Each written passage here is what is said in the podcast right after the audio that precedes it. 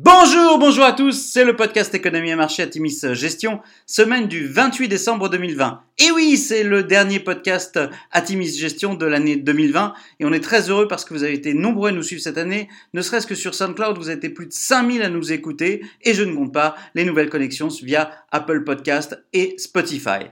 Alors, euh, petit avertissement, euh, la tradition est toujours là, petit avertissement, les performances passées ne préjugent pas des performances futures, bien lire les documents de référence des fonds avant d'investir, et puis nous allons citer un certain nombre d'entreprises, il s'agit d'une simple illustration de notre propos et non d'une invitation à l'achat.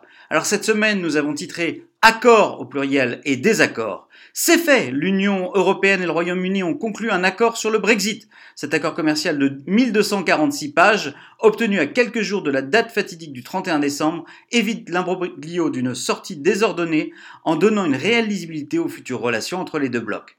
Aux USA, après avoir menacé de mettre son veto, Donald Trump a finalement ratifié le plan de relance de 900 milliards de dollars négocié par le Congrès. Ce plan de relance accorde des aides aux ménages et aux petites entreprises affectées par la pandémie de Covid-19. Le locataire de la Maison Blanche a aussi signé la loi de financement de l'État fédéral qui va éviter une fermeture, shutdown, des services publics. Sur le front sanitaire, la semaine a vu l'apparition d'une nouvelle souche de Covid-19 plus contagieuse au Royaume-Uni, entraînant des restrictions radicales aux frontières. Plusieurs pays de l'Union européenne ont par ailleurs commencé leur campagne de vaccination contre le coronavirus. La mauvaise surprise de la semaine est venue de Chine où les autorités chinoises ont lancé une enquête anti-monopole contre Alibaba jeudi. Le titre est sévèrement sanctionné en bourse et est suivi dans sa chute par les autres grandes plateformes chinoises. Sur cette semaine réduite pour cause de fête de Noël, le CAC 40 perd 0,1%, le SP500 perd 0,2% et le Nasdaq gagne 0,4%. Alors du côté des entreprises, eh bien, il n'y avait dans vos portefeuilles plus qu'une seule publication et qui a été excellente, c'est Nike. Nike qui annonce près de 9% de croissance quand le consensus n'en attendait que 1,9%. La croissance est repartie en Chine et en Europe qui connaissent respectivement plus 19% et plus 12% de croissance hors taux de change. Le groupe se concentre sur les ventes en direct en investissant notamment sur son application. Depuis le début de l'année, Nike a su attirer 70 millions de nouveaux membres sur ses plateformes digitales. À noter, ce trimestre, les produits destinés aux femmes ont connu une croissance supérieure à leur, à leur pendant masculin.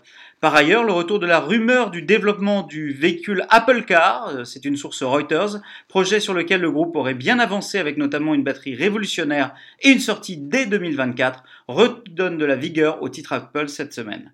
À venir, bien nous entrons dans la période dite de la trêve des confiseurs avec de faibles volumes et peu de nouvelles attendues. Nous surveillerons de près l'évolution du dossier Alibaba, même si nous avions déjà coupé une partie de nos expositions lors du rejet de l'introduction en bourse de sa filiale Ant Financial. Nous sortons d'une année globalement très bonne pour nos fonds compte tenu du contexte. Nous abordons 2021 avec une certaine sérénité liée à la pertinence des thématiques de nos fonds, nettement validées lors de cette année piégeuse. Avec, après Atimis Millennial, Atimis Millennial Europe, Atimis Better Life et Atimis Industrie 4.0, l'équipe vous prépare un nouveau projet pour le tout début 2021, mais patience, il ne reste que quelques jours avant la révélation de ce projet qui nous enthousiasme énormément. Nous vous souhaitons une excellente semaine à tous, d'excellentes fêtes de fin d'année, et puis nous vous souhaiterons aussi en tout début d'année 2021 une excellente année 2021, on l'espère globalement bien meilleure que 2020. Voilà, à très vite sur le podcast Atimis Gestion.